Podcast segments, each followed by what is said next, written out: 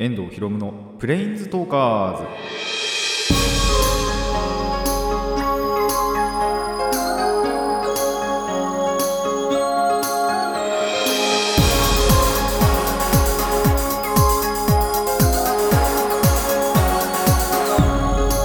ラジオの皆さんこんにちは。遠藤博夢のプレインズトーカーズ。パーソナリティの遠藤博夢です。この番組はマジック・ザ・ギャザリングのプレインズウォーカーたちがさまざまな世界へ旅できるがごとくさまざまな話をしようという番組です。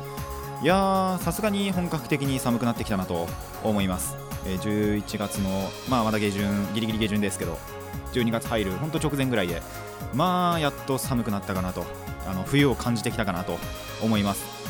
なんでねあの寒さ対策なんかはしっかりとやっていきたいなと思うんですけどまあしっかし両極端だなとあのー、ほんとちょっと前まで暑いって感じたぐらいだったんでそれがいきなりやっぱね寒くなってきてほんと寒いってなってきてあのその中間ほんとどこ行ったんだろうって毎回毎回言ってると思うんですけどいやーでも今年もまたそういう時期なんだなと思います。本当に一気にガンって変わったみたいな。なんなら11月下旬でもあのつい23日前だったかなこの収録の23日前だったと思うんですけどあの20度を超えた日があって 暑いなと思って。でその日は僕は暇だったのかな？暇でまあ基本一日家にいたんですけどあの妹が今受験生でであの制服を着てで学校の見学にやっぱ行ったんですね高校の。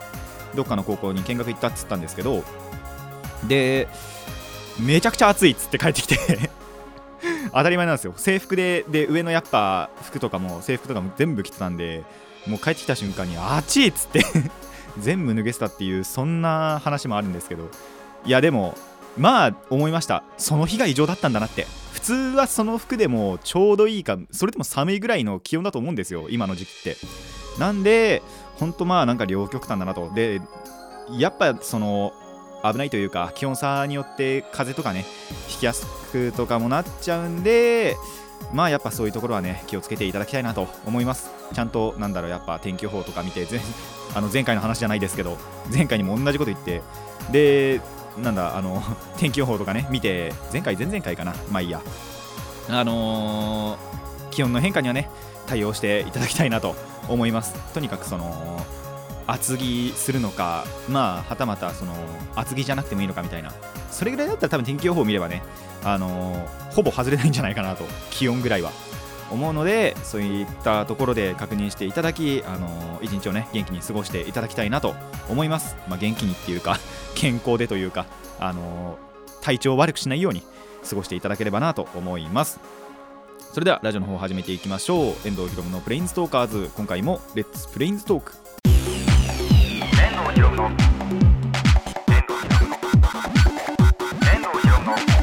プレインズトーカーズ改めましてこんにちは。遠藤ひろむです。というわけで最初はこちらからいきましょう。朗読。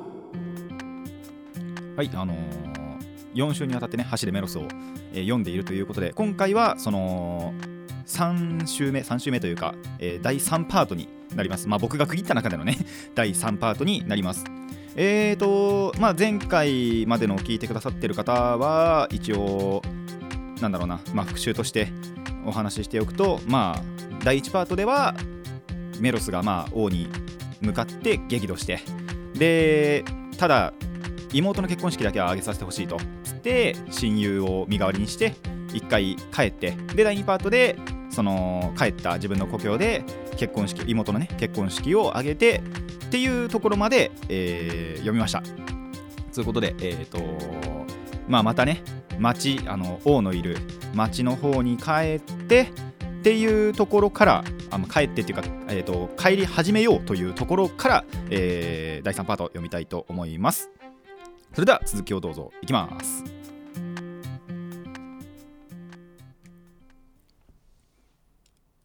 私は今宵殺される。殺されるために走るのだ。身代わりの友を救うために走るのだ。王の寒冷邪地を打ち破るために走るのだ。走らなければならぬ。そうして私は殺される。若い時から名誉を守れ。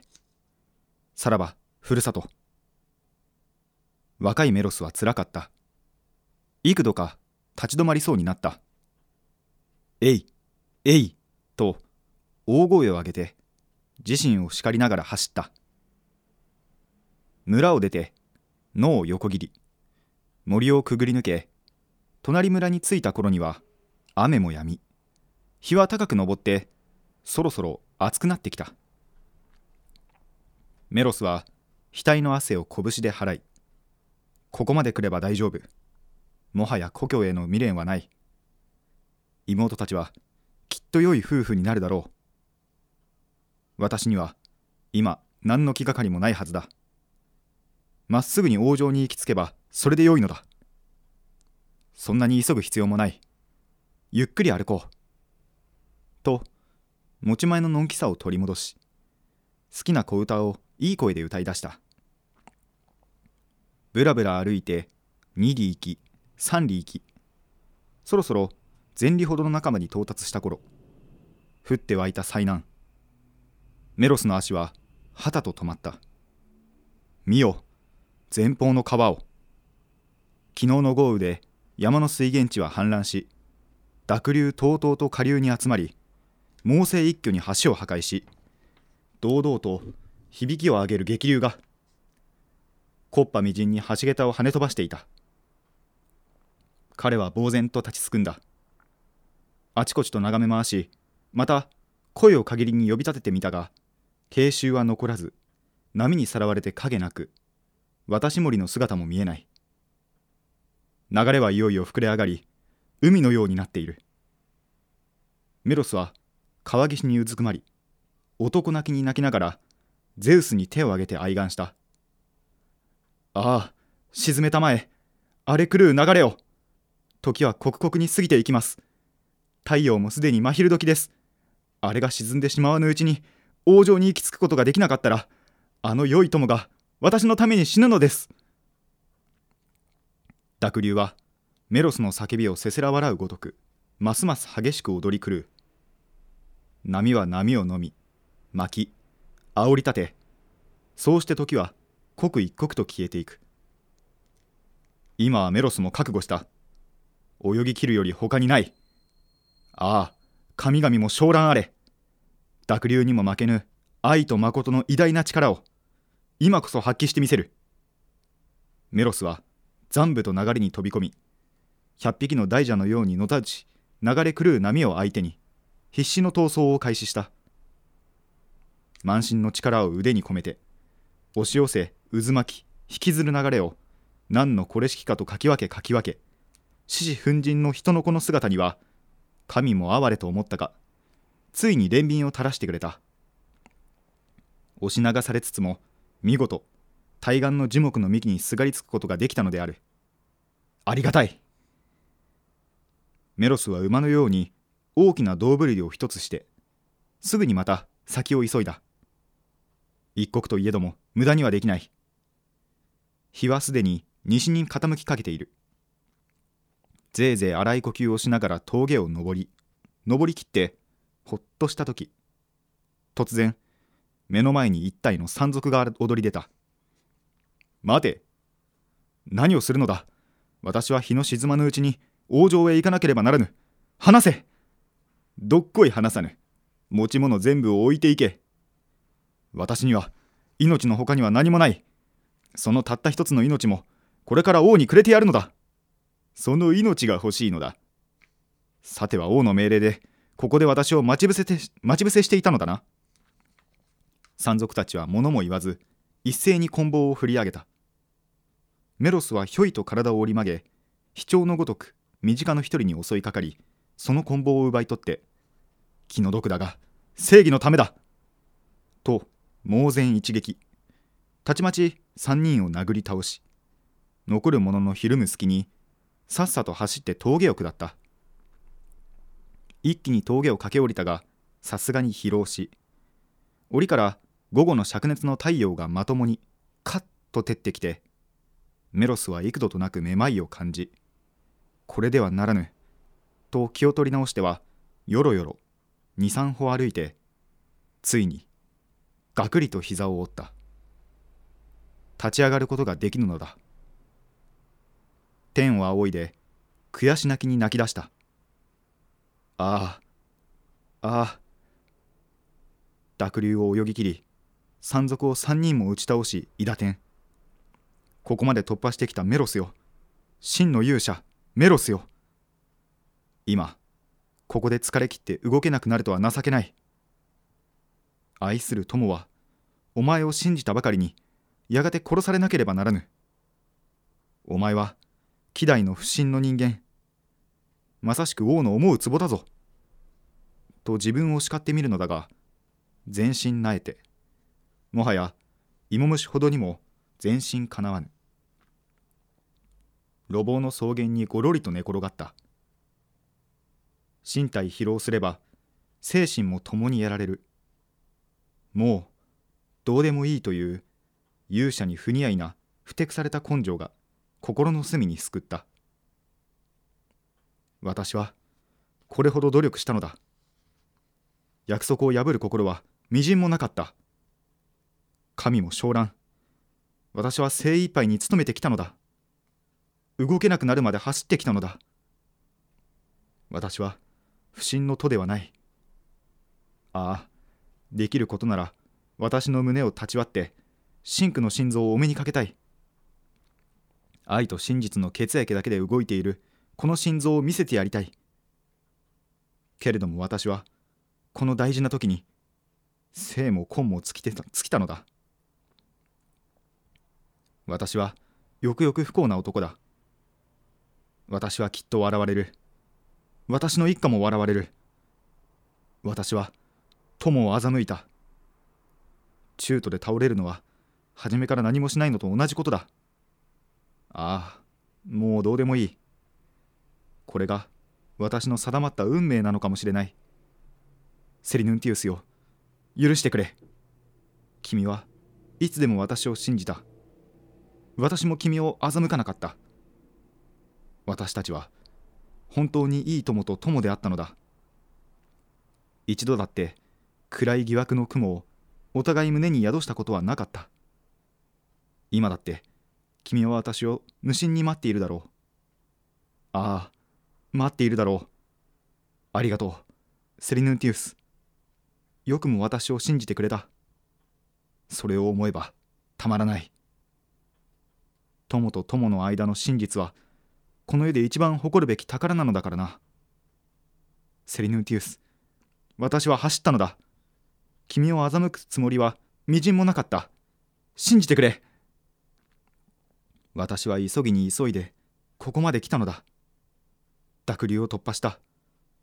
山賊の囲みからもするりと抜けて一気に峠を駆け下りてきたのだ。私だからできたのだよ。ああこの上私に望みたもうな。放っておいてくれ。どうでもいいのだ。私は負けたのだ。だらしがない。笑ってくれ。王は私にちょっと遅れてこい。と耳打ちした。遅れたら身代わりを殺して私を助けてくれると約束した。私は王の卑劣を憎んだ。けれども今になってみると私は王の言うままになっている。私は遅れていくだろう。王は一人合点して私を笑いそうしてこともなく私を放免するだろう。そうなったら私は死ぬよりつらい。私は永遠に裏切り者だ。地上で最も不名誉の人種だ。セリヌンティウスよ。私も死ぬぞ。君と一緒に死なせてくれ。君だけは私を信じてくれるに違いない。いやそれも私の独りよがりか。ああもういっそ。悪徳者として生き延びてやろうか。村には私の家がある。羊もいる。妹夫婦はまさか私を村から追い出すようなことはしないだろう。正義だの。真実だの愛だの考えてみればくだらない。人を殺して自分が生きる。それが人間世界の情報ではなかったか。ああ何もかもバカバカしい。私は醜い裏切り者だ。どうとも勝手にするがよい。やんぬるかな。獅子を投げ出してうとうとまどろんでしまった。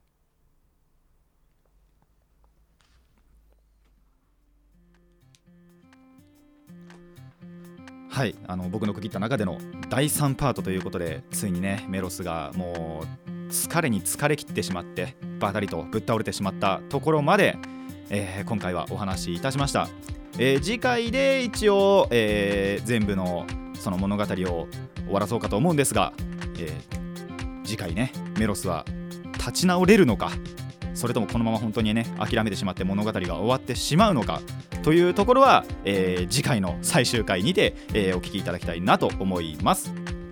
以上朗読でした。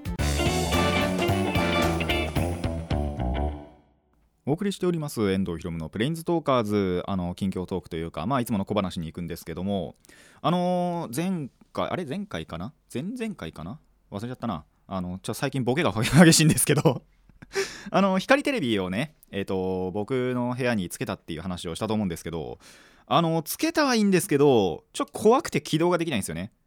何が怖いかっつうとまあでも考えてみてください。まあ自分の部屋なんで大体まあスマホの充電とかってするじゃないですか。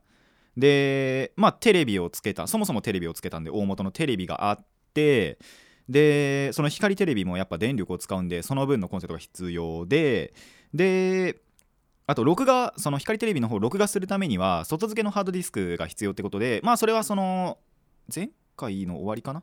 とかで買ったんでまあでもそれもやっぱりその電気で動かしてでそこに貯めていくんでそれにも電力使うじゃないですか。でさらにえーとまあ、パソコンも一応実質にあるのでその分、まあ、つけなきゃ一応電力消費しないんですけどでもその分があるじゃないですか。でさらにその弟が使ってて、えー、とお父さんの部屋にも光テレビがあってで僕の部屋でも、えー、とその光テレビとえっ、となんだパソコンか。っていうことで有線 LAN もちょっと足りないなっつってあの LAN ハブっていうのを買ったんですよ。あの複数有線 LAN あのを LAN をつける LAN ケーブルつけることができる。LAN ハブっていうのを買ったらそれでも電力消費するんですよ。あのスイッチ式とかじゃなくてもう全部にその供給できるタイプなんで。あのそれを考えたらですね僕の部屋の電気消費量が半端ないわけですよ。ブレーカー落ちねえかなっていうのが本当怖くてしょうがなくって。そういうことがあって一応その僕のが原因でなんだろう停電したことはないんですけどブレーカー落ちたことはないんですけどいやー怖えなってやっぱ思いますねまあ一気に全部をつけなきゃ大丈夫かなと思うんですけどでも実際そのつけるってなったら、まあ、パソコンはつけないとして LAN ハブはもう常時使ってますしで光テレビをつけるって時には必ずテレビもつけなきゃいけないんで、えー、とテレビ光テレビ HDD LAN ハブこの4つを絶対にフル稼働させなきゃいけないわけですよ。いやー落ちるでしょみたいな。実際昨日昨日かな？この収録の前日だったと思うんですけど僕風呂入ってる時に急にブレーカー落ちて あれいきなり暗くなったなと思ったんですけど一応その時その僕の部屋でテレビなんかついてなくってエアコンかな？下のあの僕の部屋じゃないところのエアコンなんかをつけてで多分料理とかもしてたのかな？もしかしたらお母さんが。っていうことで、まあ、ブレーカーが落ちたのでこれ俺の部屋もつけたら危ねえなと思ってあの使える時間が限られるなとあの今率直に思っております。まあ結局何かってあのお父さんの部屋で撮ってた分これまでに撮り続けてた分をとりあえずまず一回消化しないと僕の部屋ので見るわけにいかないじゃないですか。あのまずはねお父さんの方のそのデータから僕のを消さないと。っていうことで、あの当分の間お父さんの部屋にも厄介になるんですけどいやーこれで仮にお父さんの部屋の全部消化しても僕の部屋で見れる時間結局限られるなみたいな。ことが今ちょっと、えーおっかないなと思っております。でそれこそそのタップってあるじゃないですか。あのいろんなコンセント何個も何個もさせるやつ。あれもすんごい今刺っちゃっててもうそれ見てもちょっとおっかないなって思ってるその電力消費が。って思ってるのであのーまあ警戒はねしていこうかなと。なあの家族他の家族に迷惑をかけないようにはしていきたいなと思っております。皆さんもねあの迷惑だけはかけないようにしましょう。ということで、えーコーナーの方行きましょう。最初のコーナーはこちらです。運命の話。まあ、最初のコーナーでもねえか。あのコーナーとしては朗読が先にあったんで、えー、続いてのコーナーということになるんですけども。あのー、ついにね、ま、あ当選発表は前回したか。あの堀江さんのライブのチケットで当選発表で、えーと、オフィシャルホームページでも落ちて、えー、プレイガイド選考っていうのでも落ちてで、えーと、この収録と、まあ、前回の収録の間に一般販売が行われたわけなんですけど結果から言いましょう。買えなかったんですよ。あのー、まあ確か前回言ったんですけどその発見日っていうかあの発売一般販売が始まった日のえーと、には僕まあそのバイトがあってまあ終わってから行こうかなって思ってたんです。まあ終わってから行くじゃないですか。セブンで確か取れるんですけど。で一番近くのセブン行って検索っていうかまあその、まあ、チケットの検索か言えば。してそしたらもうすでに売り切れてたんですよ。その時には。大体その、えーと、行った時間が発見その一般販売開始から7時間後だったんですけどそもそもその当日で売り切れるかと思って。本当に。だから23時間とかでなくなっちゃったのかなもしかしたら。って思うんですけどとにかくそのまあ行きたか一番行きたかった日程はおろか他の日程とかも全部売り切れちゃってて。うわーすごいなと思いましたね。まあそれだけやっぱ人気なんだなっていうのはまあ感じるんですけど。いやー撮りたかったなって本当に思いました。あの人生うまくいかないなと思います。でなんならその日そのバイトの日って一応昼休憩があったのでその時に行ってればワンチャンだったかなとも思います。あんまり基本的に僕その昼休憩ある時ってあの店から出ないでまあなんだろう事務所的なところからであのカップラーメンえーと、買って食べてでそのまままたその休憩時間終わったら店にっていうかあの業務に戻るっていうことを大体してるんですけどいやーそれが裏目に出たなと。まさか7時間で売り切れるとも思わなかったんですけどまあそういうことがあってなんと、えー、僕は堀江さんの方のライブツアーに行くことができなくなりました。なんでね一般販売で本当あの昼休憩の時に買っておきゃよかったなと思います。ただあのまあやっぱこれだけじゃないわけですよ。あのスター・トゥインクル・プリキュアの感謝祭が、まあ、2月に行われるというのは大体言ってきてるんですけどこれも、あのー、まあ、抽選とりあえずまずしようって思って申し込んではいたんです。なんとこっち一発で当選しまして。でもうほんとあと何入金すればチケットがもらえてで確実にもう席がもらえるわけですよ。こっちのスタートゥインクルプリキュアの方だったら。で入金すれば準備完了なんてこれ神からのお告げだなって思いました。あのー、今はプリキュアに金かけろって神様に言われてるんだと僕は思います。なんであのー、まあ、もしねこれがその外れてたらこっちのそのスタプリの方もえっ、と一般販売があるんでその前回のね堀江さんの方の反省を生かしてもうその日のねあの昼頃には行ってやろうって思ってたんです。行かなくてよくなったんですよね。こっちは。あなるほど。プリキュアだけに金をかけろと。いうのをあの聞いたので、えー、もう全力でねその日は2月あの今から考えると3ヶ月後ですけど あの楽しみたいなと思います。まああのでプラスでですねあえーと、岩手に行きたいっていう話も、まあ、結構前からしてたじゃないですか。あの青春18切符を使って。その旅行が、あのー、昇進旅行兼祝福旅行に なりそうかなとは思っております。未だに計画立ててないんですけどね。何の計画も立てなくて未だにノープランなんですけど。まあでもそろそろそれの使える期間あの青春18切符使える期間が始まるのでまあどっか本当に暇な日を探って行きたいなとは本当に思っております。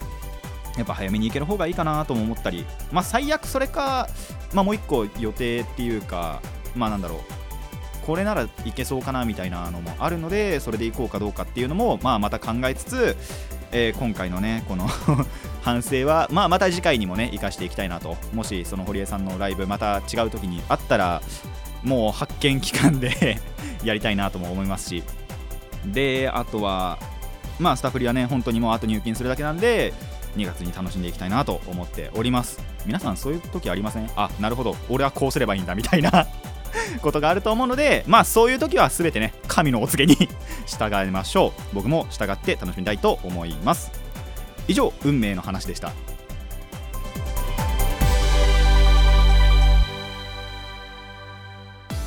遠藤ひろむのプレインズトーカーズそろそろお別れの時間になってまいりました。本当はちょっとあのもう一個コーナーやろうかなって思ったら時間も時間なんでまあいいかなと思って。あのやっぱメロスのそうこれ言うの忘れてたんですけどこの今回やった第3パートと第4パートってあの1第1第2よりはすごあの倍ぐらい多分長くって 尺の関係上。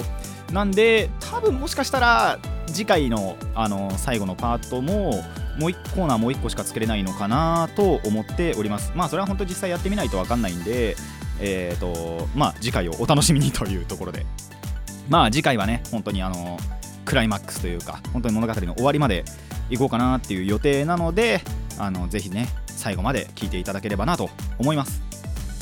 でまあテレビの方はねもう本当にあのあれするしか警戒する自分で何とかするしかないとしてああのライブツアーの方はね本当になんならその日一日は引きずりました。もう本当に。マジかっつって。本当家帰ってもあのずっと落ち込んでたわけなんですけども。でプリキュアの方が判明したのはそのな45日後だったんですよね。なんならこの収録の前日なんですけど。で一発で当たったっていうのを聞いてもう運命だなこれみたいな。ところは感じました。まあでも実際スタプリの方のねライブっていうかまあ感謝祭か。ライブもなんかあるみたいな話なんですけどそれはやっぱ行きたい。同じぐらい行きたいなと思ってたんでそっちが当たったのは本当に良かったなと。救いだなと思いました。これでどっちも当たってなかったらもう生きてないかもしれないです。本当に。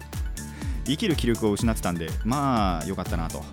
あの、まあ、人生うまくいかないなっていうところもありますけども今回はねもうこれで死ねない理由ができたんで 言うてしまえば。死ねない理由ができたんでもう本当にねその2月で行くあの見るっていうまでは死なずにね生きていこうと全力で生きていこうと思います。でちなみに言うとこれライブある日ってもうすでに多分スタプリって終わっちゃってて新しいヒーリングッドプリキュアが始まってるっていう頃の日程だと思うんですけどまあだからこれが本当に最後のスタプリの、まあ、勇姿というかところを、えー目に刻みつけたいなともう。今からワクワクしてるんで。あのー本当にね全力で応援して、えー全力の参加をしたいなと思っております。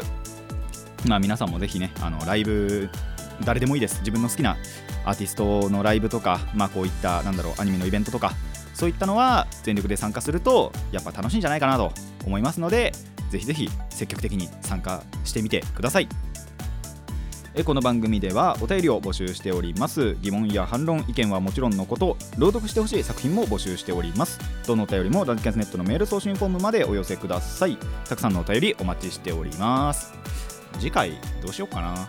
今回一応そのコーナーまあ3つっていうかもう1つ用意はしててまあそれ特に他に話すことがなければそれを次回にお話しするのかなとも思います。それでは今回はここまでといたしましょう。遠藤ひろむのプレインストーカーズここまでのお相手は遠藤ひろむでした。また次回もレッツプレインストーク